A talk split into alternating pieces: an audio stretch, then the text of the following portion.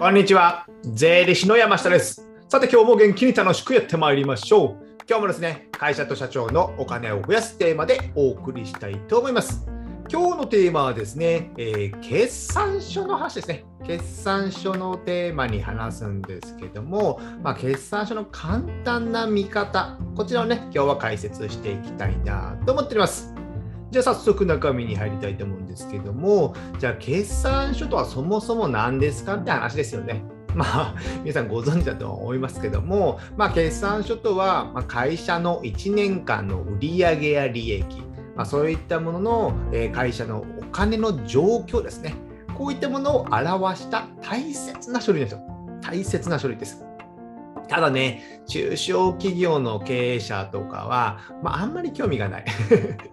まあ、読めない、まあ、決算書を読むとかよく言うんですけども、まあ、あんまり読むっていう感覚はないんですけども、なんか数字と言葉の羅列で、まあ、面白みもないからですね、えーまあ皆さん興味がないんですけども、まあね、こういった売上や利益、会社のお金の状況を表した大切な書類ですので、まあ、銀行さんとか、まあ、極端な話、投資家の方とかね、ちゃんとした、書類を見せるとなればね、やっぱ大事な書類ですので、まあ、興味がないというよりも、まあね、考えてみてくださいよ。あの健康診断と一緒よ。健康診断。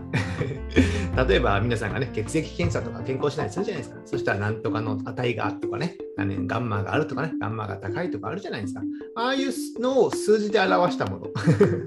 会社の経営の状況を数字で表したものが決算書みたいなもんなんですよね。じゃあ、ここの数字が高いっていうことは異常値ですよみたいなね、こうしましょう、ね、食事療法を変えましょうみたいなね、あるじゃないですか。ですので、やっぱここの数字っていうのは大切なものですので、ぜひね、まあ、興味を持っていただいて、まあ、自分の体のこと、健康のことは興味がありますよね。それと一緒で、えー皆さんの会社のことも興味を持っていただく大切な書類になりますので、まあ、今一度確認していただけたらなと思うんですけども、これね、僕がね、決算書、まあ、一応専門家でね、まあ、20年近くこの仕事をしてますけども、まあ、この決算書を見ればですね、なんとなくの経営者の性格ってわかるんですよ。面白いでしょ？占い師ではないんですけどね。なんとなくわかるんですよ。ああ、こういう人、この決算書であれば、まあ、こういう攻めが好きだろうなとかね、えーこういうゴルフをするだろうな。ゴルフ解禁を例えば持ってればね、ああ、ゴルフする社長なんだな。例えばわかるじゃないですか。そういったのがわかるっていうのもあるので、この決算書っていうのはね、えー会社えー経営者の、まあ、性格とかね、考え方って結構現れるので、まあ、僕は面白いなと思って見ております。なので、これは大切な書類ですよ、決算書。で、じゃあね、えーじゃあ決算書を読もうとかね、いろいろね、巷でね、えー言われてたり、本があったりするんですけども、このね、Amazon とかで検索すると、決算書を読もうという検索でね、出るとですね、まあ、いろいろあるんですけども、なかなか難しいですよね。なかなか難しい。僕でも読む気がします、やっぱり。あれを読んで勉強したことってありますよね。一応僕はありますけども、まあ仕事上ですね。まああれで、まあ、役に立つとか実務でどうかっていうのはなかなか難しいですよね。なぜかというと、まあ会社のあの、決算書を読もうという本の中には、まあ、上場企業の決算書を分析してたりとかですね、じゃあソフトバンクやトヨタなどの決算書のね、概要が出てきても、なんか自分にはなん、ま、全く関係ないので、えー勉強にならないですね、意外とですね。ね、何々率とかね、何々率を高めようとか、何々分析とかいうのがありますけども、ああいったのが、じゃあ知って、じゃあ今自分の率がこれだけして、目標値がこれだけして、じゃあ何すればいいんですかって感じじゃないですか。ですので、僕はなかなかあれで勉強できないのかなと思ってですね、えー僕自身が、あの、Kindle、電子書籍である Kindle ですね、で、本を出版しました。ここから営業です。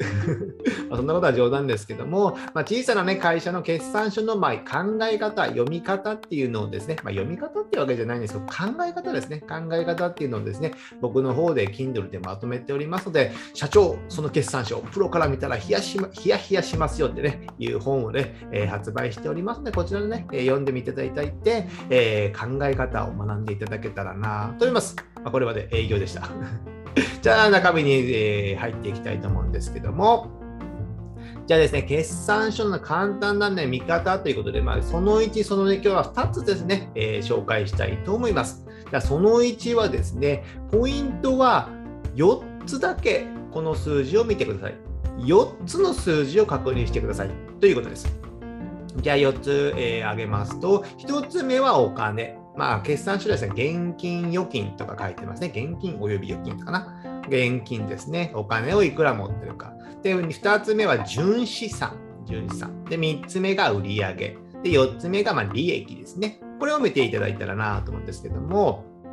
じゃあ、決算書のね、ひな形をちょっと見ようかと思ってですね、えー、動画見られてる方はですね、えー、ここを見ていただいて、音声の方は後で確認していただいてもいいんですけども、弥生会計さんのホームページで見てですね、え決算書のひな形を見てみると、まあ、まず貸借対照表っていうのがあるんですよ。貸借対照表。じゃあ、さっきの4つの数字はどこにあるんですかなんですけども、これはですね、貸借対照表の左上、左上に現金及び預金。ここだと1億7700万。なので、えー、3月31日現在で1億7700万のお金をこの会社は持っていると。なので、お金を、えー、いくら持っているのか、貸借対照表ですね。いくら持っているのか。これたくさん持ってた方がいいじゃないですか。じゃあ、この残高が50万円の会社と、じゃあ今、えー、表示でいてる1億7700万円の会社だったら、どっちの会社に皆さんだったら投資しますか ?50 万円しか持ってないのでお金をあげますっていうことはあんましないですよね。やっぱお金を持ってるところにお金は集まるっていうことになります。これどれだけ会社でお金を持ってるかっていうのがやっぱ一番重要。まあ、皆さんもね、経営者であればですね、まあ、お金の大切さっては分かってらっしゃると思うので、ここのお金をどれだけ持ってるかっていうのはね、決算書は必ずチェックするようにしましょう。これが1つ目ですね。左上、貸借対象の左上です。左上もそれで覚えておいてください。で、次、2つ目がですね、何でしたっけね、純資産でしたよね。純資産。純資産は貸借対照表のですね、えー、右下です。左上と右下。もうこれ、斜めにピュッて読む読むと思いますね。純資産の分の合計っていうのがあってですね、えー、このね、えー、今見てる貸借対照表では1億5000万あります。1億5000万あるということで、えー、ここは純資産が大きいのか低いのか、大きいのか低いのか。純資産っていうのはね、純粋な資産ってことなんですよ。純粋な資産。で、その純粋な資産とは何ですか？なんですけども、えー、会社の全体の資産、まあ、預金とか、さっき言った預金とか、また売掛金とか、まあ、あと機械とか備品とかいろいろあるじゃないですか。そういった純資産から、あと、負債ですね。負債っていうのは、まあ、買掛金とか、あと、借入金とかですね。銀行に返さなきゃいけない借入金とか、そういう負債、まあ、返すべき義務があるもの、債務とかも言ったりしますよね。この資産から負債を差し引いた残りの資産、純これが純粋な資産ですよってよく言いますよね。純粋な資産。例えば、事例で言うと、分かりやすいのがですね、じゃあ1億円の不動産投資をしました。じゃあ借金1億円で借りました。だったら、不動産1億円、借金1億円。なので、純粋な資産っていうのはね、えー、ゼロなんですよ。ゼロ。なので、えー、資産1億円を持ってますって言っても、それ全部借金であれば、えー、別に純粋な資産ないんですよね。不動産投資家の方々はね、えー、総資産10億円とか言ってますけども、じゃあ10億円資産あっても10億円の借金やったら、まあ、なんじゃらほいって感じじゃないですか。なので、まあ、会社の経営の目的としては、ここの純資産をどんどん高めていく。こを厚くしていく。まあね、えー、ロールプレイングゲームであれば、これがレベル、レベルじゃないですけど、お金みたいなもんですよ。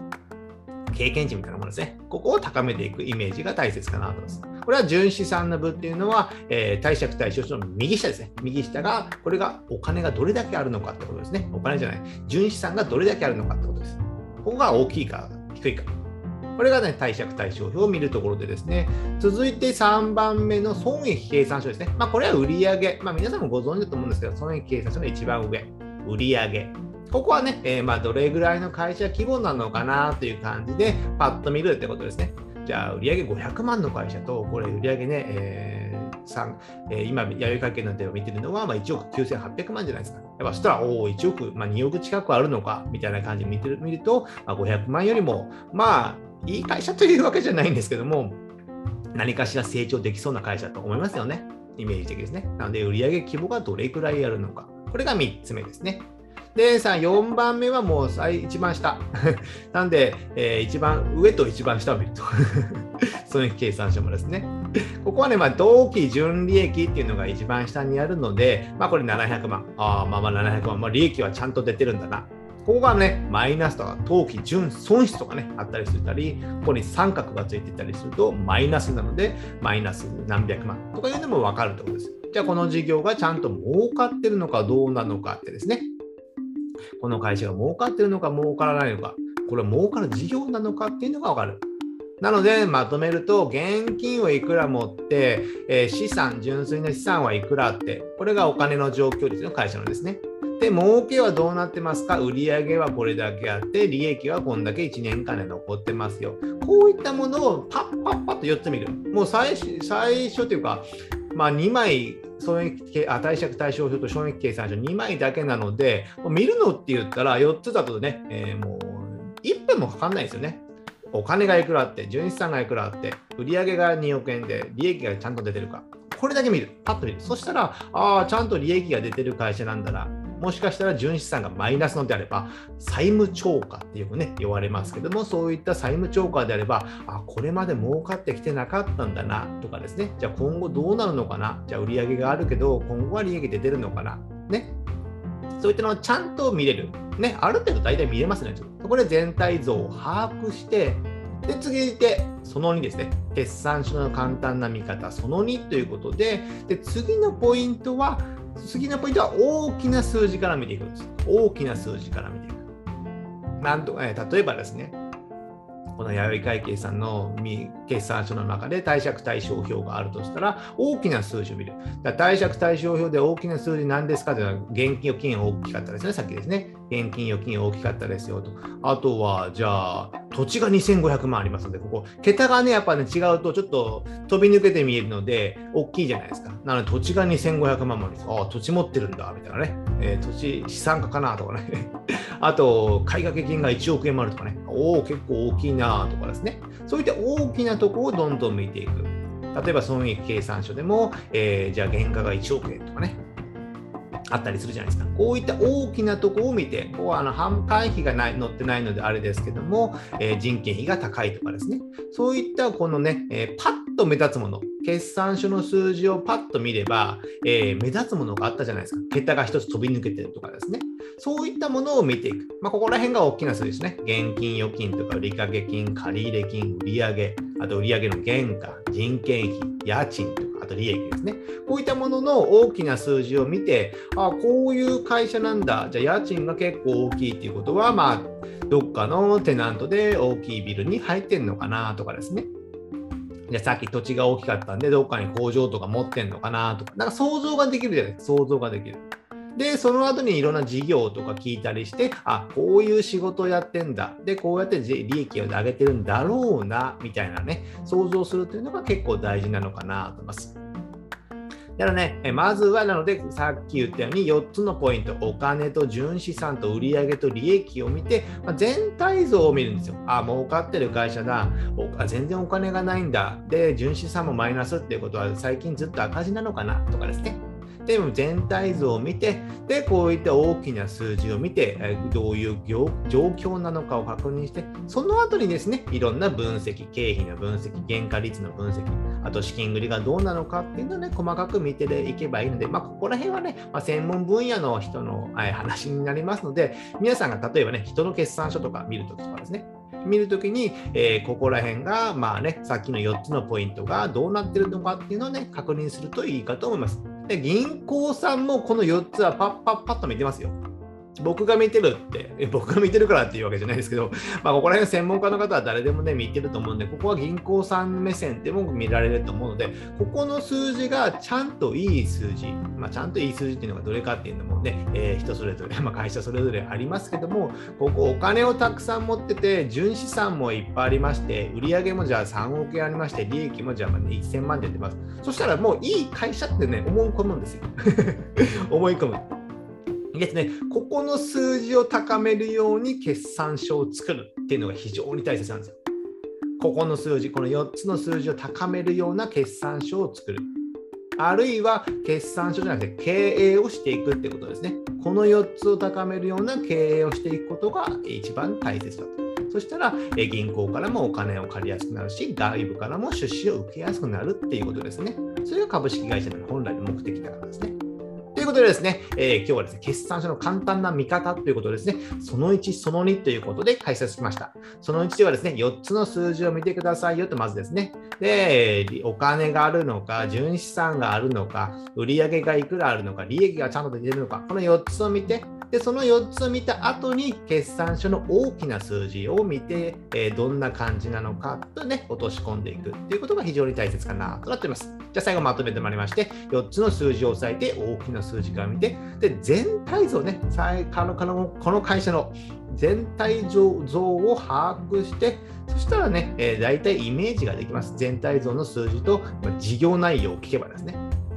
だから自分のね、想像できるじゃないこの会社はこういうことをやって、こういうことになってるから、このような利益が出てる、こういう資産を持ってるとかですね。そのね、練習とかいうわけじゃないんですけども、まあ、自分の決算書を見てみてね、ああ、ここがなんで高いんだろうとかね、自分のね、あの決算書って基本的に中小企業は顧問税理士が作るんですよ顧問税理士が作る。ですので、自分の社長が思ってる数字とあの決算書に表れてる数字が違うことがたまにあるんですよ。たまにある。結構あるかな。